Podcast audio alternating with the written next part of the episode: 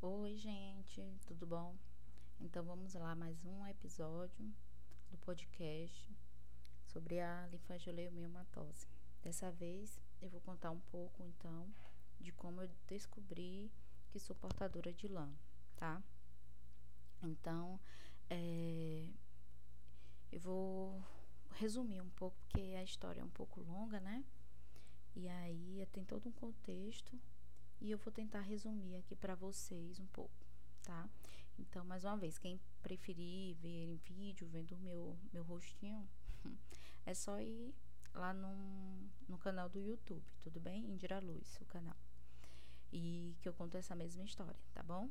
Então, vamos lá. É, bem, tudo começou no dia 21 de maio de 2018, né? Eu tive uma indisposição muito grande e aí, depois de umas duas semanas, bem mal mesmo, é, eu não conseguia engolir os alimentos direito, eu estava tendo muita febre, é, muita indisposição. Eu resolvi ir até uma unidade de pronto atendimento, uma UPA, né? Aqui em Fortaleza mesmo. Então, é, chegou lá, o médico me, me examinou bem rápido, né? Nem, nem olhou direito assim o que eu tinha e passou logo dois medicamentos muito fortes, né? Um corticoide e um antibiótico. E eles eram muito fortes, eram dos mais fortes. E também teve uma injeção que eu ainda tomei na UPA, porque eu estava sentindo muita dor, e aí eu tomei ainda na UPA. E, e aí já, já a gente já estava no início do mês de junho, né? Então já tinha passado umas três, quatro semanas, né? Dessa, dessa gripe, né? Que eu acho que eu, eu achava que eu estava gripada, né? Não sabia certo o que é que eu tinha. Então, eu tomei esses medicamentos. E aí começaram a aparecer outros problemas, né? É, o tratamento levou uma semana, mais ou menos, uma ou duas semanas. Não, uma semana a dez dias, né? Os dois remédios. E aí eu comecei a inchar muito. Logo nos primeiros dias que eu já tomava o medicamento que eu estava tomando, comecei a inchar muito as pernas e o, o rosto, principalmente. Eu inchava tanto, gente, que eu me assustei, assim, da forma que eu fiquei. O olho inchava muito. Aí eu não, talvez seja um efeito colateral das medicações, né? Então eu fui levando, fui deixando, só que eu não desinchava, né? E aí foi preocupando. Eu fui, continuei indisposta e eu estava com viagem marcada para Bahia, dia 18 de junho. E assim eu fui. Viajei para Bahia e chegando na Bahia, até falei com minha irmã que eu estava muito cansada, muito indisposta e estava tendo um pouco de dificuldade para respirar.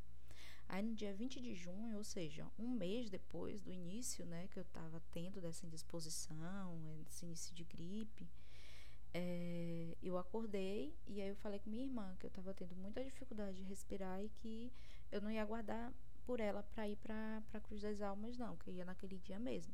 E eu fui. Minha mãe conseguiu marcar um médico, que era um médico que sempre atendia a família. E aí eu fui. Cheguei lá, esse médico me atendeu nesse mesmo dia. E aí foi a surpresa, né? Começou aí nesse dia. Minha pressão geralmente ela é uma pressão baixa, né? O normal da minha pressão ela é ser baixa, 11 por 7, 10 por 7. E nesse dia, quando eu cheguei lá, estava 18 por 10. O médico tomou um susto.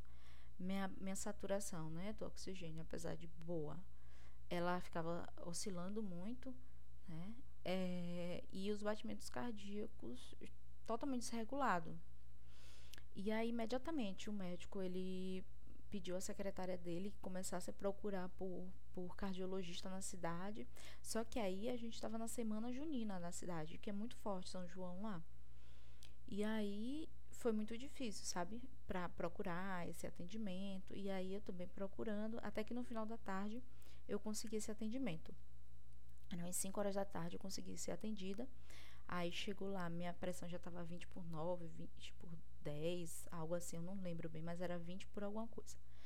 E, e aí eu fiz os exames é, iniciais, né? O eletrocardiograma e o ecocardiograma. E no mesmo momento o médico constatou uma miocardite, né? Uma miocardite viral, que, que foi basicamente é, é, proveniente dessa forte gripe que eu, que eu havia dito a ele, né? Conversamos, eu falei tudo a ele. E era basicamente isso, o vírus da gripe, né? A miocardite viral é um vírus que, no meu caso da gripe, ele foi para o músculo do, do coração e causou essa inflamação. Então, miocardite viral é um, uma inflamação no músculo do coração. E por isso que eu estava muito inchada e me cansava facilmente. E aí é que estava a justificativa, né? Aí eu não precisei ficar internada, até porque, como eu falei, a gente estava na semana junina, era, na minha cidade era impossível ficar internada. Mas aí o médico passou todo o tratamento com os, uh, com, a, com os medicamentos e repouso absoluto. E assim eu fiz, tudo bem direitinho.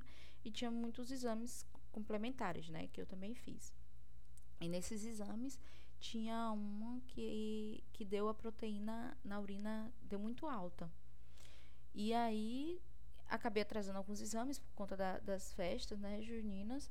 Mas aí, já em Fortaleza, né, quando eu retornei, eu já retornei para Fortaleza, isso já era o início de julho, eu voltei para Fortaleza dia 10 de julho. Eu já retornei com esses exames em mãos e fui num nefrologista, né, por conta dessa proteína alta na, na urina. E aí é que vem um detalhe. Quando eu estava com a miocardite ainda na Bahia, né, é, teve um dia que eu tive uma crise renal sem saber que eu estava tendo uma crise renal. Eu passei muito mal, muito mal, é, achando que era que eu estava com dor no estômago, porque eu tenho problema no estômago. Eu tinha tomado muita medicação, né? E eu fui, fui na UPA de novo, mas lá na Bahia. Fui parar na UPA, tomei medicação na veia. Eu estava quase desmaiando de dor. Eu passei muito mal. Foi uma situação muito horrível. Bem, e aí eu só fui descobrir que isso tinha sido uma crise renal em 2019, quando eu fui em outro nefrologista. E aí, sim, aí retornando, retomando a, a situação, né? Então, já aqui em Fortaleza, eu fui, fui no nefrologista para verificar essa questão da proteína. Aí o médico ele passou outros exames, né? E também uma, uma tomografia do aparelho urinário, né? Aí eu fiz a tomografia, fiz todos os exames e nessa tomografia, além de visualizar uma pedrinha bem pequenininha nos rins, que até então tu, tudo bem, né? É, tinha tinha é, foi possível visualizar e aí é que está essa questão da, da crise que eu tive renal, né? Foram as pedrinhas nos rins. É, que foi por isso que o médico em 2019 me questionou se eu tinha tido alguma crise renal alguma vez. E eu tinha tido. Bem, e aí, nessa tomografia que viu essas pedras no rim, essa pedrinha minúscula, é, também tinha escrito assim: foi possível visualizar cistos difusos no pulmão que, sugeria, que sugerem linfangioleumimatose. Bem, eu fiquei sem entender nada, o nefrologista também, e aí ele me encaminhou para um pneumologista. Então eu fui é, procurar um pneumologista, é, eu fui e antes eu, eu fui na, na internet procurar um pouco o que era essa tal de linfangioleumimatose. Aí de primeira, aquele susto, né, no site que diz que após diagnóstico a pessoa tem mais 10 anos de vida. Aí eu tomei aquele susto, está tudo certo, lascou-se, agora aproveitar a vida, né? Mas aí eu pensei, bem, não foi assim, né, Indra, que você aprendeu a pesquisar, né? Enquanto pesquisadora, não é assim que se pesquisa. Então eu pesquisei direitinho, achei dois artigos e foi que eu entendi um pouco mais o que era a, a doença. E fui para a consulta sabendo pelo menos o que era. Chegou lá na consulta, eu expliquei toda a minha saga, né, do que eu vinha passando, que tinha virado rotina na minha vida contar tudo isso às pessoas que eu encontrava, inclusive médicos. E aí, a médica solicitou uma tomografia do tórax. Beleza, eu fiz. Só o resultado e confirmou a presença dos cistos difusos com características que sugeriam a linfangioleumimatose. Aí, antes do retorno, eu fui pesquisar mais ainda sobre a doença, já que tinha sido confirmada na tomografia. Então, eu encontrei o site da Lambra, que foi a Associação de Portadores, como eu já mencionei nos outros podcasts, e vi que tinha também é, um médico especialista aqui em Fortaleza. Anotei várias perguntas para fazer a médica e fui para a consulta. E eu fui assustada só com duas coisas. Uma é porque era uma doença rara, e aí eu imaginei que o acesso ia ser difícil, né? E também porque eu vi que não era indicada que as portadoras engravidassem. Fora isso, eu fui bem tranquila. Aí, quando eu cheguei no consultório, com o meu exame em mãos e o caderninho cheio de perguntas, mostrei o exame. E aí, gente, a médica começou a fingir que conhecia a doença. Aí disse que achava estranho, porque aquela doença. Aí eu, eu disse: é uma doença rara, né? Ela, pois é. E é uma doença que acontece mais em criança. Gente, eu já fiquei assim, né? Aí eu, tá. Mesmo assim, eu fui fazer as perguntas. Eu comecei a fazer as perguntas, comecei e parei. Porque ela, eu percebi que ela estava inventando as respostas. Porque assim, eu levei as perguntas, mas eu já havia encontrado as respostas nos artigos né, que eu tinha encontrado e também no site da Alhambra. Mas eu queria ouvir né, é, uma resposta do médico, porque a gente é assim, né? A gente quer ouvir do médico. E ela só só estava inventando as coisas. Aí eu parei, eu disse, não, não vou perguntar. E ela virou para mim e fez, que é, é só isso, tudo bem, e pode ir para casa, tá tudo bem. Gente, eu levantei e fui saindo. Aí, na hora que eu fui saindo, ela me chamou e fez: Ah, mas se você estiver preocupada com esse negócio de gravidez, você pode procurar esses médicos aqui, fazer tal exame. Aí eu parei. Eu nem escutei o que ela falou e saí. Agradeci e saí. Porque foi constrangedor, não custava nada ela dizer que não conhecia a doença, né? Mas eu só saí. Saí e fui marcar consulta com o médico especialista que eu tinha encontrado, né? Já. E aí eu marquei, no outro dia eu já fui para consulta com esse médico novo. Foi já era agosto de 2018, né? É, nesse médico então, quando eu cheguei, é, a consulta já já foi ótima, ele já identificou uma crise alérgica que eu estava tendo e eu já estava inclusive achando que eu estava gripando novamente, já estava preocupada. E eu achava que eu não tinha crises alérgicas, né? Ele fez várias perguntas, analisou tudo. E aí, quando ele viu a tomografia, a impressão, ele simplesmente olhou e fez: Ah, cadê o CD? Aí eu percebi que o CD a clínica não me tinha dado. Porque ele disse que não dava para ver os cistos direito, que o que dava para ver eram os alvéolos pulmonares. Ou seja, a médica apontou os alvéolos como sendo cistos para mim. Enfim. E aí o médico disse que dava certo. Eu pedi a, a, a outra. A, a, na clínica, né? Que tinha pouco tempo que eu tinha feito. E pedisse o CD, que eles me entregariam. E eu, até eu realizar também os outros exames, né? E aí assim eu fiz. Eu fiz a pletismografia, que é o outro exame que, que eu falei, né, no, no outro podcast, e vários outros exames de sangue para verificar se eu tinha outra doença é, que pudesse ser relacionada com doença cística pulmonar. E fui buscar o CD da tomografia. E quando eu cheguei lá, a máquina mãe que fica registrada as informações da tomografia por um tempo, né, e tal, ela estava sendo consertada, tinha dado um defeito. E eu vi. Foi na hora que eu cheguei lá. E aí foi aquele susto, né? Mas enfim, milagrosamente é, a responsável lá, que eu conversei com ela, ela conseguiu meus CDs. Eu fiquei meio desconfiada, mas quando cheguei em casa, eu olhei num computador e eu identifiquei meu corpo, né? E era realmente meu CD. Então, com todos os exames em mãos, eu retornei ao médico. Ele analisou tudo muito bem, direitinho, minuciosamente, e explicou para mim cada detalhe, tudo, tudo. E com cada com, com cada exame que ele me explicou, ele falou a característica dos cistos, ele falou tudo. E o caderninho, né? Lembra do caderno de perguntas? Eu levei, tirei todas as dúvidas que eu tinha no momento. E ele me aconselhou eu, eu continuar acompanhamento no centro de referência que tem aqui é, em, Fortaleza, né? Que atende pelo SUS, que é lá no Hospital de Messejana, que tem uma ótima equi, é, equipe médica e os melhores equipamentos também. E aí foi uma conversa mar maravilhosa.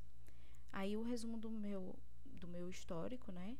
É, que veio de maio a, a agosto, só uma observação, não que a miocardite, toda a situação anterior, é, faz parte, aconteceu por conta da linfangiomatosse. Não. Eu perguntei ao médico, ele disse que não. Mas é, por conta da miocardite e dos exames que eu havia feito, eu acabei descobrindo por um acaso que eu sou portadora de lã. Então, o resumo do meu diagnóstico. Com a tomografia do tórax, que realmente mostrou esses cistos difusos, bem característicos da lã. A pletismografia, ela mostrou que, minha, apesar da minha função pulmonar ser muito boa, a difusão do monóxido de carbono ela é, é reduzida, o que indica, portanto, que eu tenho lã, né, outras doenças é, é, pulmonares, e no caso da lã também. Os exames de sangue estavam todos ótimos e negativos para outras doenças, né? E ele considerou é, o sexo feminino, a minha idade, é, os outros exames que eu havia feito, meu histórico de saúde, da saúde da minha família, né? O histórico familiar. E aí me diagnosticou com LAN, dispensando até o momento a biópsia pulmonar. Aí depois disso tudo, eu transferi, consegui transferir meu acompanhamento para o centro de referência aqui em Fortaleza. E com o mesmo médico, continuo com o mesmo médico. E eu faço esse acompanhamento a cada sete, oito meses. É, e aí eu faço o exame da função pulmonar, que na verdade eu continuo fazendo a mesma clínica que eu fiz o primeiro, mas é uma bobagem minha é, só para eu continuar vendo o padrão que sai do exame. Mas é só uma bobagem minha mesmo, porque o exame também, esse exame faz lá no hospital de Messejana e é perfeito também. Mas eu chego lá no hospital já com meu exame pronto, o médico analisa, vê tudo, já saio de lá com minha consulta agendada e uma solicitação de novo exame em mãos também. É bem tranquilo, é bem tranquilo mesmo. E, e aí é isso. Eu meu, meu diagnóstico foi assim, é, que apesar de todos esses contratempos, foi eu, eu me sinto muito iluminada e sortuda, porque o meu diagnóstico foi dessa forma, tão rápida. Porque a realidade não é essa. Muitos diagnósticos, né, eles vêm após pneumotórax.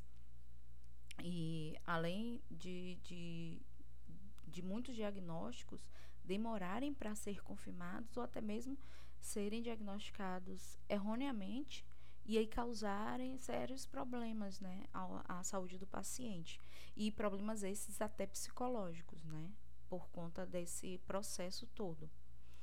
Bem, então foi isso. O, vi, o, a, o episódio da vez, né, foi sobre o meu diagnóstico. Eu espero que vocês tenham gostado, ter acompanhado essa pequena trajetória é, que eu tentei resumir. E eu espero que vocês tenham gostado, né? E o importante é a gente dar essa visibilidade, tá? Da linfangioleumiomatosse, certo? Então, é isso aí. É, até o próximo episódio, certo? E fica aí a sugestão de seguir e acompanhar o vídeo também lá no canal do YouTube. Tudo bem? Beijo e até a próxima, pessoal.